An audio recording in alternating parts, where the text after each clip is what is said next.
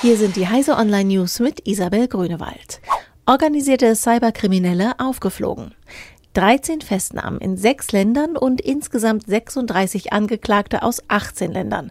Strafverfolger haben einen transnationalen Ring von Kriminellen ausgehoben, der über die Plattform Infraud Betrügereien und Identitätsdiebstahl organisierte.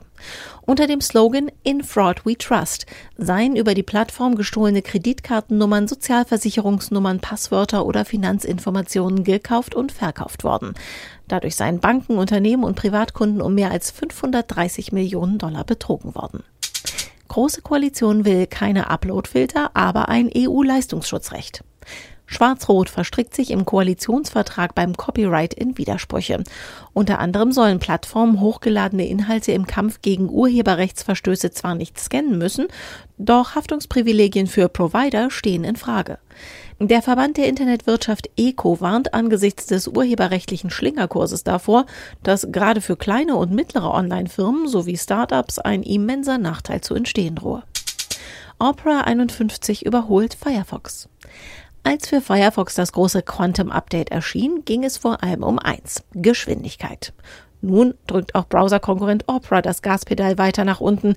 Die neue Version 51 sei im Vergleich zu Firefox 58 um 38 Prozent schneller.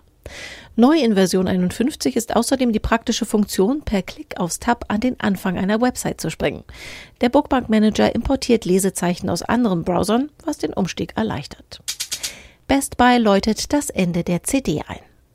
Die größte Elektronikladenkette der USA, Best Buy, verbannt ab Juli CDs aus ihren Regalen. Grund ist der deutliche Rückgang des Umsatzes mit digitalen Tonträgern. Schallplatten möchte Best Buy hingegen noch mindestens zwei weitere Jahre verkaufen. Auch bei Target, der zweitgrößten Discounterkette der USA, sollen CDs und DVDs künftig nur noch auf Kommission verkauft werden. Diese und alle weiteren aktuellen Nachrichten finden Sie auf heise.de.